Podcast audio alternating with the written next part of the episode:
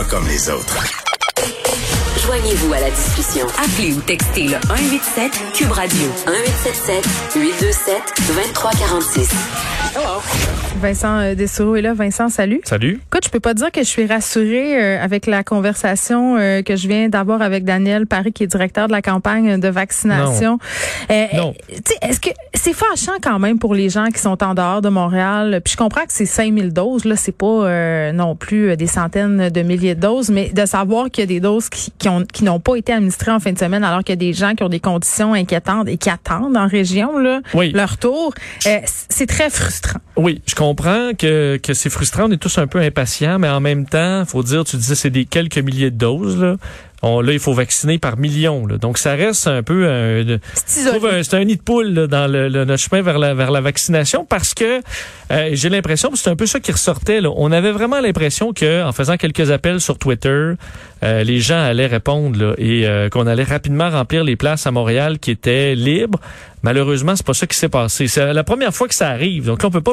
C'était le long gou- congé aussi. Est-ce que les gens ont- se sont pas dit, ben moi, ça me tente de profiter de ma fin de semaine, de faire des activités possible, familiales? il faisait beau, je me ferais vacciner plus tard anyway, avoir de la place. C'est ça. Euh, on- mais c'est difficile de, de, de, de savoir exactement ce qui s'est passé, mais est-ce qu'on peut blâmer le gouvernement qui s'attendait à ce que bon, il y a des places de libre, les gens vont les prendre, Je pense qu'on le peut message blâmer les communications et je pense qu'on peut se dire aussi que c'est facile de critiquer après coup. C'est bien sûr que quand tu es dans un centre de vaccination, euh, tu vas pas ouvrir les portes pour vous dire venez-vous-en vous faire vacciner, Ben, on a ça. 5000 doses de trop. là. Et c'était vraiment simple de euh, avant là, dès qu'on avait de la place, ben parfait, tu descends d'âge, tu descends d'âge, tu descends d'âge.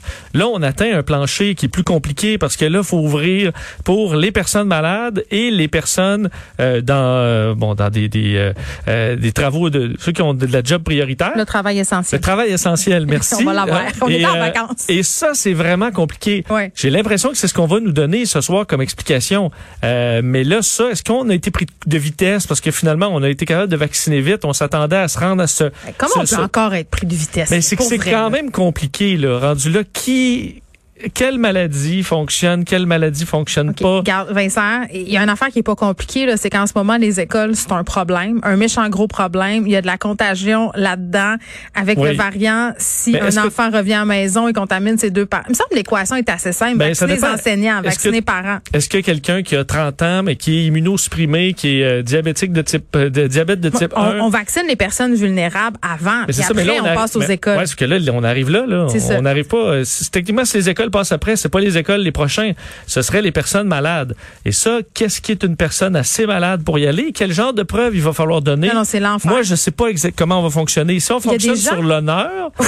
Là, euh, Est-ce qu'on s'en parle plus- de l'honneur? Il y a Ben, des gens ça. euh, qui viennent se faire vacciner à Montréal euh, en donnant un code postal. Euh, Montréal, en ce moment, il n'y a pas plus de vérification que ça. Qui moi, j'ai perdu un peu ma, la confiance en la population sur certains points. On, ça je les limite. comprends, ces gens-là, Ben- de venir se faire vacciner. Il y a des gens qui ont des conditions qui disent, regarde, moi, je vais aller à Montréal, j'ai peur pour ma vie. Est-ce que je peux les blâmer? La réponse, c'est non, puis je ferai Oui. la même chose à leur place. Ça, est-ce que je trouve ça moins grave que de faire semblant d'avoir une maladie grave ou Exactement. Ou rendu là, euh, c'est c'est parce qu'effectivement, là, il y a plein de maladies où il y a des versions qui sont très peu dangereuses pour la COVID, d'autres qui le sont très. Et il y a aussi que avant là, de dire des enseignants, c'est des gens dans, qui qui sont pas dans les populations à risque, c'est pas trop dangereux, mais ça c'était avant le variant. Là, ça. le variant arrive. Mais ça c'est une nouvelle donnée. Donc le gouvernement à chaque fois doit Ben, nouvelle, entre rec- guillemets. Ben, c'est quand même On commence à le savoir. oui, mais ça fait juste quelques semaines. Donc là, dans les plans d'IA, ça fait plusieurs mois qu'on a donné la priorité de vaccin.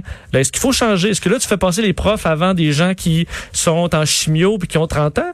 Euh, je suis pas sûr. Moi, j'ai pas la réponse à ça. Là. Mais Ceux- ceux personne là, la- mais moi, j'aimerais ça les avoir, les réponses oui, à mais 5 je pense heures. qu'on Euh, va a- nous les donner. Parce Ben, que je- j'entendais dans des lignes ouvertes, Vas-y tout le monde dit, ben moi, je suis un camionneur, pourquoi je suis pas vacciné? Moi, je suis un prof, pourquoi je suis pas vacciné? Oui, là, c'est Oui, le on- festival du mois jeune. mais vous avez toutes d'excellentes raisons d'être vacciné. Euh, mais c'est pas vrai que là toute la vaccination est arrêtée en attendant euh, puis qu'on perd toutes les doses. Là, il y a eu un, un retard. On s'attendait à ce qu'il y ait preneur et on n'a pas trouvé. Rapidement, on va débloquer. J'ai l'impression. Ça ne saurait tarder et la machine va rouler. Donc, euh, je comprends qu'on vient vite impatient avec le, le, le Ben, vaccin. parce je pense que c'est peut plus normal. d'attendre. Puis là, on, on nous pend au nez un resserrement des mesures sanitaires. Puis là, le réflexe totalement humain, c'est de se dire, Vincent, ah, si on avait nos vaccins plus vite, on pourrait retrouver notre liberté plus vite. Moi, ma mère a été vacciné ce matin. Longue lumière euh, au bout du tunnel. Elle habite au Saguenay quand même, fait partie de la population euh, plus âgée. Mais tu sais, tout le monde attend son tour. Là, on va diffuser, euh, bien entendu, le point de presse aux alentours de 17 heures. Je sais pas à quoi il faut s'attendre. Est-ce qu'on va refermer les écoles complètement? Est-ce qu'on va faire l'école en alternance? Est-ce qu'on va reprioriser certains groupes au niveau de la vaccination?